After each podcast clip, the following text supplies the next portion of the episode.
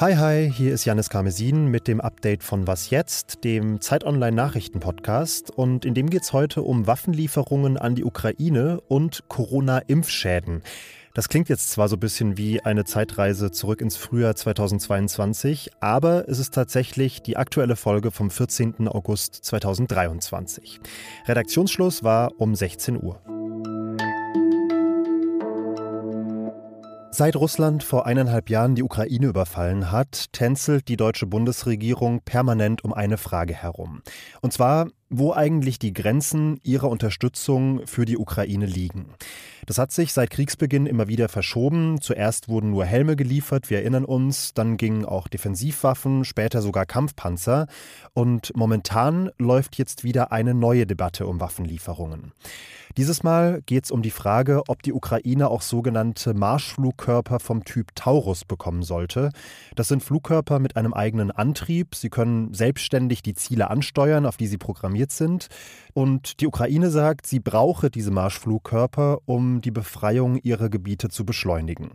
Ich habe dazu meinen Kollegen Maxim Kiriev befragt. Es wäre auf jeden Fall die wohl mächtigste Waffe im ukrainischen äh, Arsenal, wenn sie denn an die Ukraine übergeben wird. Der große Vorteil der Taurus gegenüber den Raketen Storm Shadow und Scalp, ähm, die aus Großbritannien und Frankreich geliefert worden sind, ist die Reichweite. Und die Reichweite ist ähm, wichtig, weil es, um, weil es sich um Raketen handelt, die von einem Flugzeug abgeschossen werden können. Und je größer die Reichweite, desto ähm, weiter weg von der Front kann das Flugzeug, das ukrainische Flugzeug in diesem Fall, diese Rakete abschießen. Und das würde bedeuten, dass die Sicherheit für den Piloten und auch für das Flugzeug ähm, viel, viel höher ist. Bis zu 500 Kilometer Reichweite schafft dieser Taurus-Marschflugkörper. Das könnte für die Ukraine eine große Hilfe sein, um Munitionsdepots hinter der Front anzugreifen oder Infrastruktur wie die wichtige Krimbrücke zu attackieren. Die Sache ist aber, die Ukraine könnte wegen dieser Reichweite eben theoretisch auch Ziele in Russland angreifen, was eine neue Eskalation des Krieges bedeuten könnte. Der ukrainische Außenminister Kuleba sagt zwar, die Ukraine werde unter Garantie diese Waffen nur im eigenen Land einsetzen, aber trotzdem sagen unter anderem Vertreter der Linken oder auch der sächsische Ministerpräsident Michael Kretschmer von der CDU, das sei zu riskant und ein Spiel mit dem Feuer. Mein Kollege Maxim sagt dazu, dass die Ukraine russisches Territorium angreift, äh, halte ich für unwahrscheinlich. Das ist bisher mit keinem einzigen westlichen Raketensystem oder auch mit einem Artilleriesystem oder Mehrfachraketenwerfer, die die Ukraine aus dem Westen bekommen hat, passiert. Äh, bisher hat die Ukraine ausschließlich äh, eigene Waffen verwendet, um zum Beispiel mit Drohnen Moskau anzugreifen oder Öldepots in Südrussland ebenfalls mit ukrainischen Drohnen. Noch ist keine Entscheidung getroffen und der Bundeskanzler Olaf Scholz hat im ZDF-Sommerinterview am Wochenende auch um Geduld geworben. Und so wie in der Vergangenheit werden wir jede einzelne Entscheidung immer sehr sorgfältig überprüfen, was geht, was Sinn macht, was unser Beitrag sein kann. Am Ende, das berichtet der Spiegel, könnte es bei der Taurus-Frage auf einen Kompromiss rauslaufen. Der könnte so aussehen, dass Deutschland diese Marschflugkörper liefert, allerdings in einer modifizierten modifizierten Version mit einer etwas geringeren Reichweite. Der Nutzen der Corona-Impfung ist größer als das Risiko. Darin sind sich die relevanten Fachleute nach wie vor einig und man muss es einfach nochmal festhalten. Aber es gibt eben auch vereinzelte Fälle von Impfschäden. Etwa 0,02 Prozent der Menschen mit einer Corona-Impfung haben laut Paul-Ehrlich-Institut dauerhafte Beschwerden und einige dieser Fälle werden momentan an deutschen Gerichten verhandelt. Für heute war eigentlich ein Urteil in einer dieser Zivilklagen erwartet worden, die als Musterfall viele weitere Prozesse beeinflussen könnte. Da ging es um den Fall einer 33-jährigen Frau aus Hof in Bayern. Die hatte kurz nach ihrer Impfung eine Thrombose in einer Darmvene erlitten. Sie lag auf der Intensivstation, ein Teil des Darms musste entfernt werden und bis heute ist sie arbeitsunfähig. Und sie glaubt eben, diese Thrombose kommt von der Impfung des Vakzins mit AstraZeneca. Deshalb hat sie den Hersteller verklagt und fordert ein hohes Schmerzensgeld und Schadensersatz. Aber das Oberlandesgericht Bamberg hat das Urteil heute erstmal verschoben und ein neues Gutachten angefordert. Tillmann Steffen aus dem Politikressort, wie ordnest du diese Entscheidung ein? Ja, Janis, man muss da erstmal zurückschauen auf die, die, Entscheidung der Vorinstanz. Das Landgericht Hof hatte ja damals geurteilt, dass eben ein solcher Impfschaden quasi hingenommen werden müsse, also eine Art Kollateralschaden eben der gesamtstaatlichen Pandemiebekämpfung darstellt. Ähm, und weil eben der Nutzen die Schäden überwiegt, ähm, muss man damit irgendwie klarkommen als Betroffener.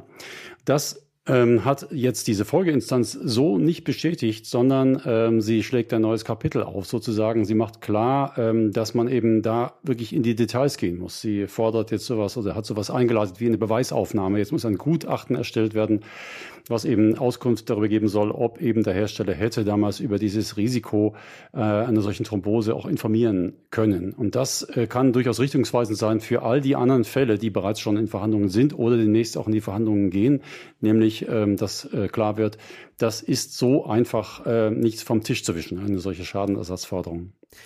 Ich erinnere mich, dass AstraZeneca an einem gewissen Punkt der Pandemie ja auch so ein bisschen in Verruf gekommen ist als der unsichere Impfstoff, der für gewisse Gruppen der Bevölkerung eben gar nicht so sicher ist.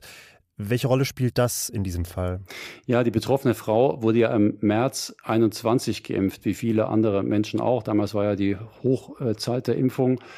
Äh, und das ist genau die Zeit, wo der Impfstoff von AstraZeneca äh, so ein bisschen in der Krise war, weil er war erst nur für jüngere Menschen empfohlen. Dann kam die Ständige Impfkommission und hat gesagt, jetzt doch nur für Ältere über 60. Und das liegt genau in dieser Zeit. Die Irritationen waren eben damals schon groß und ich glaube, dass das damit zu tun hat, dass das Gericht jetzt einfach auch dann nochmal detaillierte Klarheit zu diesem Impfstoff fordert. Danke, Tillmann. Sehr gerne. Ich finde, man kann oft einen ganz guten Eindruck von einer Person bekommen, wenn man sich mal anschaut, wen diese Person bewundert und von wem sie bewundert wird. Das gilt in jedem Fall für den argentinischen Präsidentschaftskandidaten Javier Milei. Der ist ein großer Fan von Donald Trump und wird vom rechtsextremen brasilianischen Ex-Präsidenten Jair Bolsonaro unterstützt. Und gestern hat er jetzt die Vorwahlen für die Präsidentschafts- und Kongresswahlen in Argentinien gewonnen. Dará fin a la casta política parasitaria chorre inútil que hunde este país. Bei der Feier, und damit passt er rhetorisch, glaube ich, wie der sprichwörtliche Arsch auf den Eimer, hat er gesagt, er trete an gegen die parasitäre, korrupte und nutzlose politische Elite Argentiniens. Millet da ähnelt er ebenfalls Trump und Bolsonaro, will das Waffenrecht lockern, er ist Abtreibungsgegner, er leugnet die Klimakrise und vor allem ist er selbsternannter Anarchokapitalist. Das heißt, Steuern sollen radikal runter, Sozialleistungen runter, der Markt regelt das, nicht der Staat. Und das scheint auf Gehör zu fallen in einem Land, das sich in einer extremen Inflation von weit über 100 Prozent befindet und in einer seit Jahren andauernden Wirtschaftskrise. Bei der Vorwahl hat Millet gut 30 Prozent der Stimmen bekommen. Ob er damit im Oktober dann tatsächlich auch die Wahl gewinnen kann, ist aber noch absolut offen, denn sowohl die konservative Koalition als auch das Mitte-Links-Bündnis liegen nur ein paar Prozentpunkte hinter ihm. Was noch? Wenn man im Supermarkt ein Bier kauft, dann steht ganz klar drauf, was drin ist. Hopfen, Malz, Wasser, Hefe, Alkoholgehalt irgendwo zwischen 4 und 6 Prozent. Das ist völlig anders bei illegalen Drogen. Was in einem Tütchen steckt, das als 1 Gramm Kokain oder MDMA verkauft wird, das wissen Konsumenten in der Regel nicht und das kann tatsächlich sehr gefährlich sein, zum Beispiel weil die Droge überdosiert sein kann oder mit irgendwelchen Chemikalien gepanscht. In Berlin läuft deshalb seit jetzt zwei Monaten ein Modellprojekt. Da kann jeder seine Drogen beim Landesinstitut für gerichtliche und soziale Medizin untersuchen lassen. Das ist kostenfrei und man wird nicht für den Drogenbesitz bestraft. Und jetzt hat das Institut nach den ersten beiden Monaten erste Zahlen veröffentlicht. Große Teile der ungefähr 430 untersuchten Proben waren entweder verunreinigt oder falsch deklariert oder deutlich überdosiert, vor allem einige Ecstasy-Pillen. Und je nach Droge hat das Institut teilweise für mehr als die Hälfte der Proben eine Gesundheitswarnung ausgesprochen. Eine Übersicht über die untersuchten Drogen gibt es auf der Website des Projekts. Und das war's dann auch mit diesem Update von Was jetzt. Sie können uns schreiben an wasjetzt.zeit.de und morgen früh wieder zuhören bei Hanna Grünewald. Ich bin Janis Karmesin und sag bis bald.